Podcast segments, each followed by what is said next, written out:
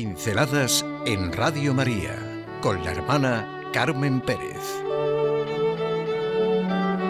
Un verdadero orden social.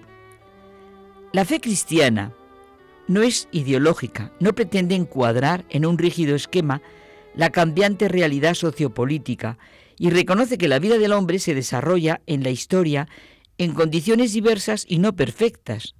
La Iglesia, por tanto, al ratificar constantemente la trascendente dignidad de la persona, utiliza como método propio el respeto de la libertad, la certeza de que todos hemos sido llamados a la vida para hacer nuestro propio camino hacia nuestra realización, nuestra verdadera felicidad y plenitud. Un verdadero orden social, pues no puede ser puramente externo. No creamos en nada en lo que falte el espíritu. Esto es tan real y serio, tan profundo, que requiere que cada uno lo pensemos. Un orden social implica toda la dimensión espiritual del ser humano para que realmente sea un orden social humano. La mayoría de las veces tendemos a desconocer las necesidades específicamente humanos, humanas, perdón, las necesidades humanas de nuestros contemporáneos. ¿Cómo podemos pensar, hablar o establecer un verdadero orden social sin que esté basado en la responsabilidad y libertad del hombre. ¿Cómo podemos hacerlo sin que a la base esté la persona con toda su riqueza y todos sus anhelos? Ninguno de nosotros puede pensar que estamos ante el hombre como ante un animal o ante una máquina. Las exigencias de su espíritu son un hecho. Llegan momentos en la vida en que de golpe y porrazo nos damos cuenta de que estos problemas, que pueden parecer abstractos, son problemas reales, como nos está pasando ahora, que por lo tanto nos plantean la realidad de nuestra vida y nos afectan por completo. El aborto, la eutanasia, los tremendos problemas de las familias en condiciones de pobreza, etc.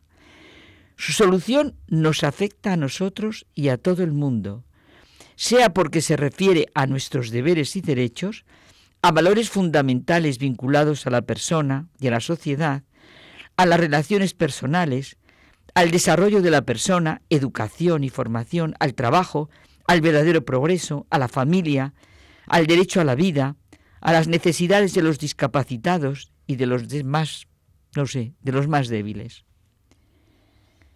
En la raíz está lo de siempre, el sentido de la vida, el sentido de lo que es ser persona, la ley eterna, el derecho natural, la conciencia moral, la responsabilidad y el juicio sobre cada una de nuestras acciones.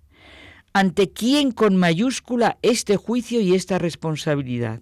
¿Abstracto? Nada de abstracto. Todo toma otro cariz a raíz de lo que se piense sobre ello. Supone el acceso a la vida íntima, a las decisiones, planteamientos, exige el derecho y el deber de no fiarse de cualquier solución, de cualquier programa y promesa, y menos de determinadas legislaciones. Hay, por cierto, una verdadera ley, la recta razón conforme a la naturaleza, difundida entre todos, constante, eterna, que con su orden invita al deber y con su prohibición desvía del fraude, que dijo ya Cicerón. No se puede pensar en derecho, deber, ley, poder, democracia, justicia, injusticia, bueno, malo, conciencia moral, para quedar a merced de las invenciones del momento y de las ideologías de moda. El don más noble y excelente que el cielo ha concedido al hombre es la razón, y entre todos los enemigos con los que la razón tiene que luchar, el placer es el más importante, lo ha dicho también Cicerón. El espíritu recto se regocija con el bien y sufre con el mal. A lo largo de la historia se puede ver lo que ha hecho posible los avances del derecho y del deber, porque evidentemente derecho y deber son correlativos. Se tienen derechos porque se tienen deberes. Para llegar, por ejemplo, a la Declaración Internacional de los Derechos, al reconocimiento de los derechos de los discapacitados, de los más débiles, hay que tener en la raíz el auténtico sentido de lo que es ser persona. Y no sé cómo se puede llegar sin un sentido de trascendencia. Solo es posible la vida humana si se le da su significación espiritual.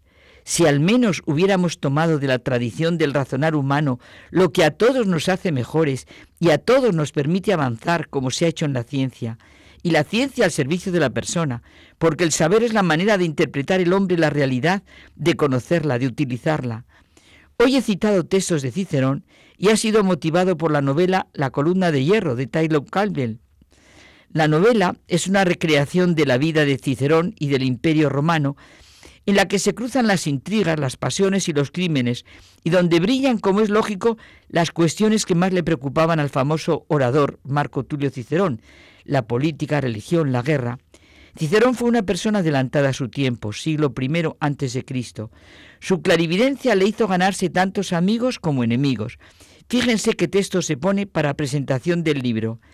El poder y la ley no son sinónimos. La verdad es que con frecuencia se encuentran en irreductible oposición. Él evidentemente habla de la ley, no en el sentido de convencionalismo y oportunismo político que se habla ahora en España, sino en el sentido de ley natural, de ley eterna. Por eso el buen ciudadano no puede tolerar en su patria un poder que pretenda hacerse superior a las leyes. El testimonio de su conciencia era para él de mayor precio que todos los discursos de los hombres.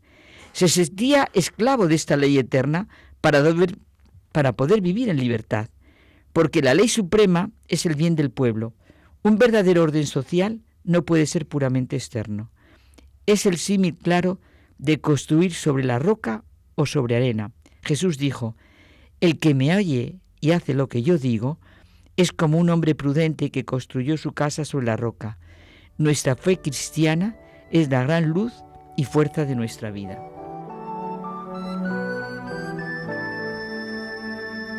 Pinceladas en Radio María con la hermana Carmen Pérez.